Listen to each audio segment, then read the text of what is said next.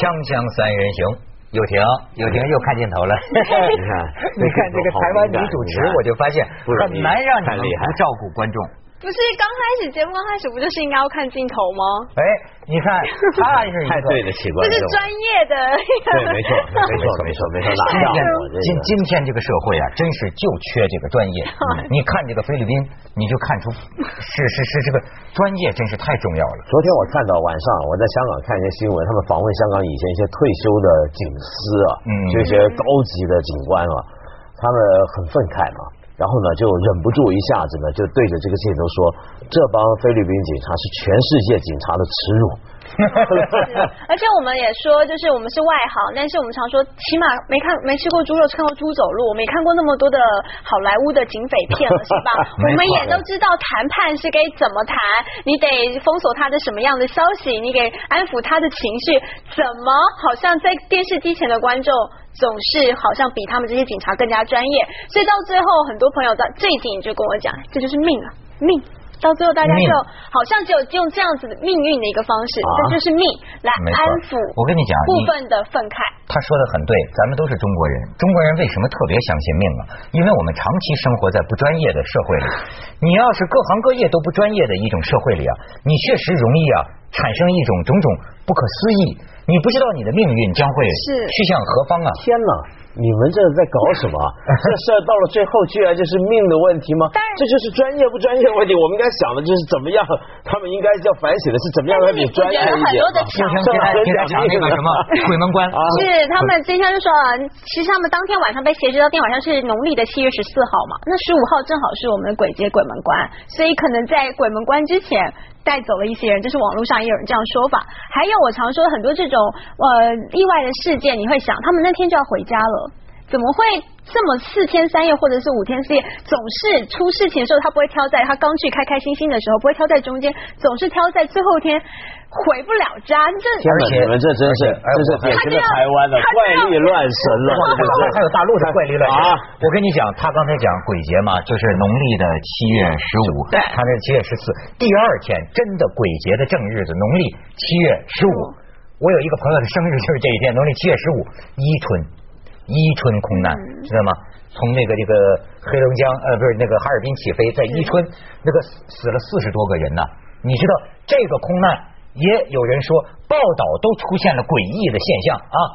广州日报的报道说，中国民航保持了二零一二天的安全记录，在那一天被打破。可是到后来呢，人们一查发现有可能是印错了。然后你看，这个腾讯网出来更正说，应该是伊春客机失事空难终结中国民航二一零二天的安全记录，但是报纸上的原文却是二零一二世界末日的数字。可是有的网友就又说了，哪怕是这个正确的数字二一零二天，问道你倒着念，它还是二零一二。怎么这么巧？我的天哪，你们真是仙哟！不是，我我跟你说个事儿吧，我后来昨天才知道，原来这个旅行团里面有一个我的朋友啊，他没事儿，他两母女姓李的。那我是昨天晚上忽然有朋友急着告诉我说谁出事了，我们那个那个是一个女孩，我们叫她阿班，嗯，那她其实姓李的，那我们说她出事了吗？他们说有个名字跟她一模一样，那后来有人真的是确认那就是她，那还好她是受伤，两母女都平安，就两母女去参加，两母女平安无事的。那这我这个朋友其实还是平常一个特别好的一个人，这女孩就是这么香港十多年来啊，就一直参加公运。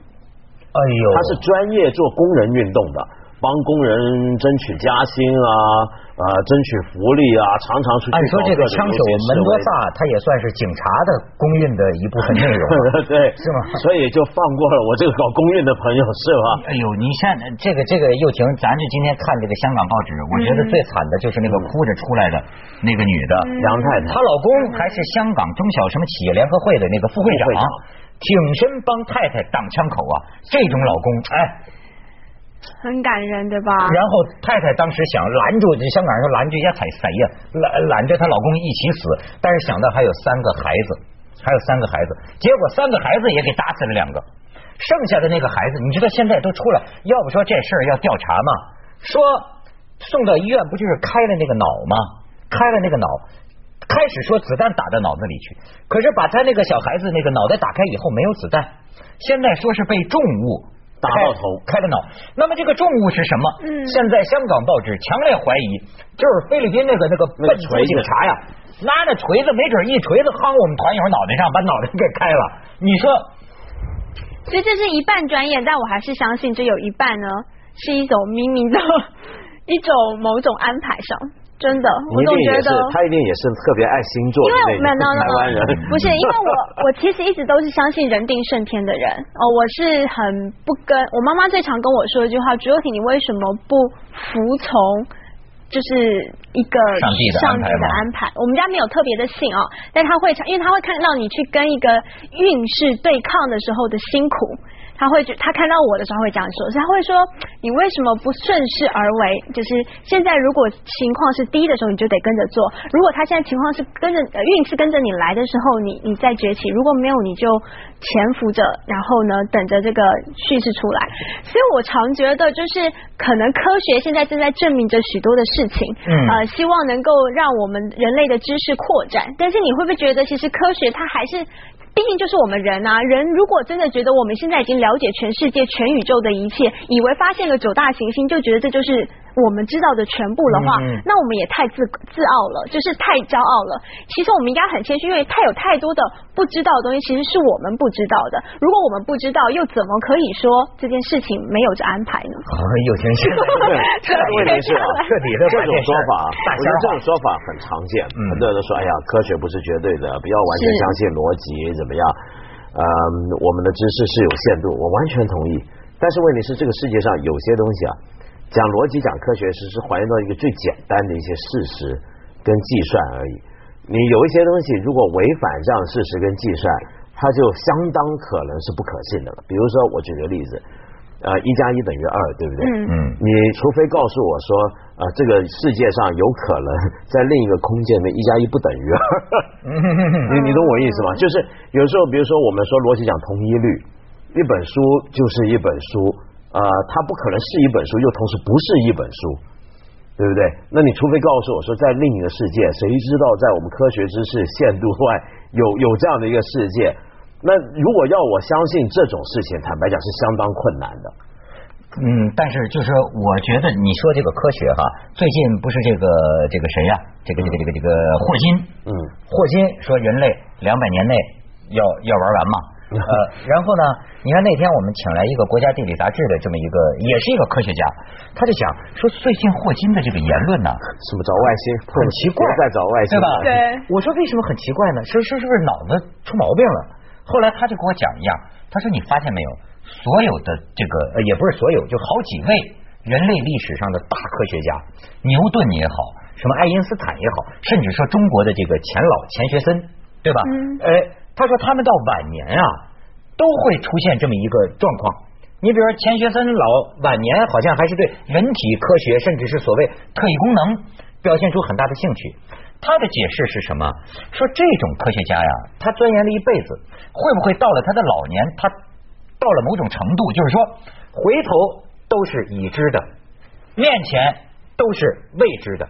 你比如说，你像牛顿到晚年，他就认为第一推动力是上帝。只有上帝才能解释所有的第一个的这个原因。可是我觉得这话并不准确。嗯，没错，牛顿是大念经术士，这大家都知道。甚至连现代科学里面，首先就提倡实验方法，就是他不是第一个做，但是问题是第一个指出他的原理就培根啊，就是讲知识就是权力那位培根，其实也是相信念经术的。但是问题是，他们呢，并不是到了晚年才相信。他们是从头就相信，对。那但是那是因为那个时代不一样，那个时代的人啊，他们把科学当成什么呢？有一些科学家，他是把科学跟某种心灵上的修炼是放在一起。你知道念经术是什么吗？念经术，今天很多人以为真的就是一帮傻子在那念黄金，从石头念出金块，不是。念经里面讲这个金不是真的黄金，他要念所谓哲人识嘛，哲人识也不是一个物质。他是在整个念经的过程里面，他相信这个念的这个人啊，能够本身得到一个精神上的升华。进入到另一个境界，几乎像道教讲念道家讲炼丹，炼到最最牛的丹叫内丹，对，就是这个这个无形无相的，对，就相当于那样，相当于一个精神，没错，spirit 的一种。所以，所以念经术是这个东西。嗯，那以前很多人啊，他们是很奇怪的，他们相信科学跟这种炼金术是相辅相成的。比如说，最早的数学家毕达哥拉斯，嗯，他们基本上是个神秘宗教团体。他那个宗教团体在干嘛呢？一帮弟子跟着这先做数学、做算式，但做算式是很严肃的做，因为做算式是个宗教仪式。嗯，好，大家斋斋戒沐浴，好，开始一人拿张纸算了算了算了，这是个宗教仪式。哎，是，所以你看，科学跟这个宗教啊，原来在一块儿的，到后来有一天呢，它慢慢分家，慢慢分家，到了咱们今天说的，就是说，咱们老觉得对于很多问题啊，嗯，比如说。像最近说这个什么礼仪啊，或者什么的，呃，特异功能啊，咱们就说这个伪科学呀，或者说互相指责呀，都是你呀科科学，我呀不科学，科学不科学。但是今天我觉得，倒真的是可以说说这件事儿，对吧？哎，咱们去先去一下广告，锵锵三人行，广告之后见。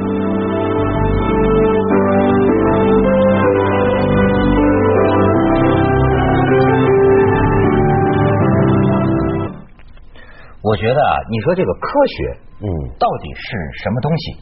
实际上，咱就还说那个老霍金啊，他过去讲过一个概念，就是说呀，科学本质上是一套假说和证据的系一个系统。嗯，就好比说，你提出一个理论，我们只可以说到现在为止。是证据观测到的，比如说爱因斯坦的相对论，观测到的都符合你的这个理论。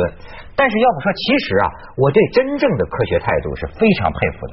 我觉得科学真的是很科学，没有这种私人的这种虚荣心、自尊心，对吧？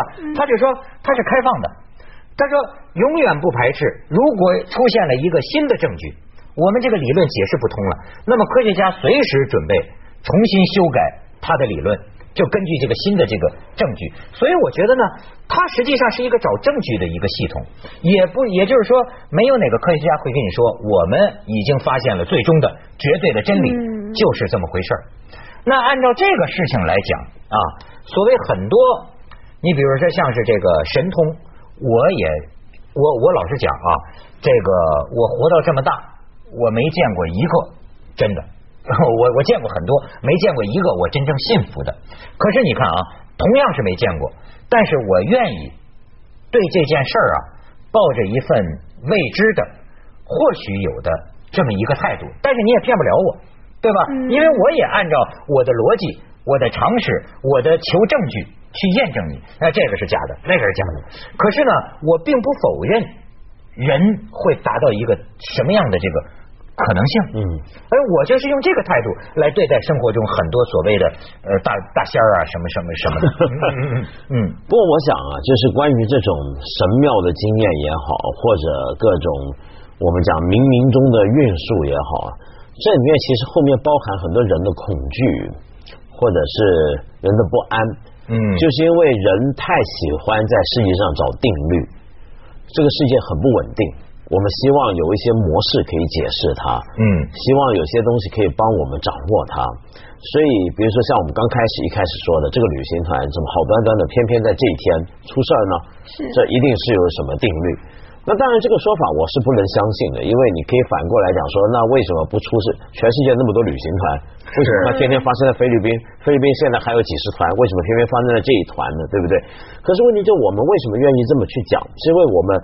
太难接受一个意外只是意外，人类是很怕巧合的，人是很怕意外的，人特别难以接受意外，所以我们总有一种倾向要把各种意外解释为一个常规下的一个范例一个状态，它其实原来没有意外。嗯，那当我们用别的方法解释不了的时候，我们就用一个所谓冥冥中的一种律则啊，希望把它变成不是意外。但其实这就是因为人活得不够勇敢。你人如果够勇敢的话，你就要知道这个世界充满意外。你不知道什么时候这个楼就会塌了下来，我们当场压死三个人。但是我觉得，如果你相信这种超自然力量，其实是一种怎么讲？对这个环境的谦虚，就是说你不会相信你自己的力量已经大到无可。无可无可，就是已经很没有缺陷。对，因为说你像美国，它其实科学发展的很好，可是我觉得美国也是一个信基督教非常虔诚的国家。那个总统到最后会说 God bless us，就是他们在现在还是相信有个神的存在，但他同时他们的科学就是全世界顶尖的两个力量在同一个国家的进行。我觉得是因为怎么讲，就是我们现在还是需要一个这样子的一个位置力量，让我们的。一个群体也好，不过可以有一个规模可。我觉得恰恰相反，我觉得恰恰相反，恰恰是因为呃表面上听好像很谦虚，说我们人的力量不够大，所以你相信一个冥冥中的定律。但这个冥冥中的定律是你希望它有的，这恰恰是一个人不谦虚，世界是本来就是充满几率跟意外，但是人类不希望它是这样，所以要投射一个。一个神，一个超自然的力量，一股命运的计算方式，希望能够统摄它，我们才会出很多大仙出来告诉大家我有什么办法，我有什么神通，或者我能够未卜先知告诉你。为什么我们相信这些人？恰恰是我们不谦虚，是我们希望能够控制世界。但是有一种啊，整个的这个东方啊，你发现没有？不管是中医。还是这个道教，还是什么很多东西啊？它有一个来源，就是经验。嗯，当然经验，咱们照西方的这个科学来讲，你一个没有普适性，对吧？呃，再一个就很难证实。可是啊，几千年的经验也确实是经验。这个事情啊，我我老觉得该你你该怎么说啊？你比方说中医啊，呃，照西方的科学来看，你可以不相信他的。对吗？因为也不能保证这他就能治好。可是我总觉得啊，有高手，有高手，有咱，但是咱们碰不到，但咱们碰不到。但是有那个精通的，那就是真真是非常厉害。包括咱们说的过去道家也好，或者印度的瑜伽也好，他练这个调息，练这个入定，到底会到一种什么样的境界？我对这种可能性啊，我是愿意这个持保留的，就是说。因为我知道，真到了某种程度的人，他不会让你知道，他不会说的。呃，那么那说出来的，最后证明一个个都是骗子，这个也是。但是我仍然愿意啊，觉得不是没有这种可能性。其实我也觉得，不要相信，呃，相信有这样的可能性，只要不逾逾矩在我们现在法律应当的范围，以及不要害到别人，我觉得这个空间是可以保留。对，就是我就觉得有德于心是你自己的事儿，但是别忽悠别人，不要坑害别人。呃，这个这个这个自了汉，其实反倒是适合今天这个世界。我先去一下广告，锵锵三人行，广告之后见。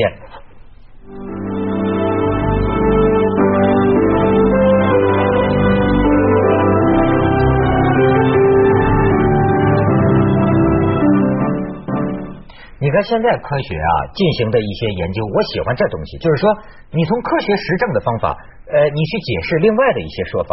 比如说现在我们已经知道所谓的濒死体验，最近英国的一个研究机构已经出来了嘛，一种放电现象，就是它在你脑细胞里接上电极，咱们看到说人生死之间看到一个隧道。然后就是光又有光，大家研究了很多个濒死病人接上脑电极，最后发现是什么呢？当人的大脑细胞啊从外围到中心逐渐死亡、逐渐缺氧的时候，你知道啊，就像蜡烛烛光熄灭之前总会啪，嗯咱们讲回光返照。你看回光返照是一种我们人类的一种经验，但是现在他用科学的这个脑细胞研究发现呢，的确在它逐渐逐渐这个能量在消失之最后一刹那。砰一下子，会有一个脑内放电现象。这种脑内放电现象，就是跟我们所说的啊濒死之际见到的一些所谓的那种隧道啊，跟那个有关系。这就是科学现在对，包括科学现在大脑的这种研究啊，甚至能找到你大脑大概在前部的某一个地方刺激那个地方，你就会看到上帝。看到圣母出现很多所谓的这个宗教经验，嗯，呃，就是用大脑科学来解释它。嗯，我相信这样的一个解释，其实很多的不同的修行传统里面都会讲，你修行里面会产生一个什么样的变化。呃，那这些变化其实现在很多学者，美国特别多的一些大学啊，跑去跟一些佛教的高僧帮他们做研究嘛，就叫他们说那禅修，啊禅修的时候呢，去测他们脑电波，去看那个反应。就发现，当他们说自己禅修到某个层次的时候，这个脑电波会呈现一种有秩序的相应的变化。嗯嗯嗯。那所以这是有一个模式的，可以讲。但问题就在于你刚刚讲神通啊，当然很多宗教都会讲神通，包括佛教，我们也也会说你修行到一个程度有神通的。但是问题这个东西今天是个大忌，这其实自古以来就是不不应该讲的一件事情。就就算有一些修行者，他我们不知道什么原因，他说他能修出一个神通了，他也不该让别人去发现的。哎。呃，这是犯戒的。如果在佛教来讲，不能说的是吧？不能说的。就所以今天，如果你在街上碰到一些人说：“哎呀，我是什么高僧呢？什么活佛啊？我修到怎么样？你看我现在变个什么玩意儿给你？这个这个不能就不能当众说，就私下里在小黑屋里又听 我到过西方极乐世界，不行，那更是骗子。修行者，修行者不能够跟女人说。啊，这是吗？这是歧视吗？不是，这有点，因为南传就我不知道北传汉传怎么样，像我们南传的戒律里面，修行者不能够跟一个女人去讲自己修行的这个到达什么境界。这个很重要，对于我们族人来说，看见幼婷这样的神仙都站不稳呢。我嘴巴很紧的，我嘴巴很紧的，你是这个意思。他就怕那些人会故意用这个，像今天不是很多人骗女徒弟吗？骗女徒弟啊，啊，就是跟女徒弟说新高超好，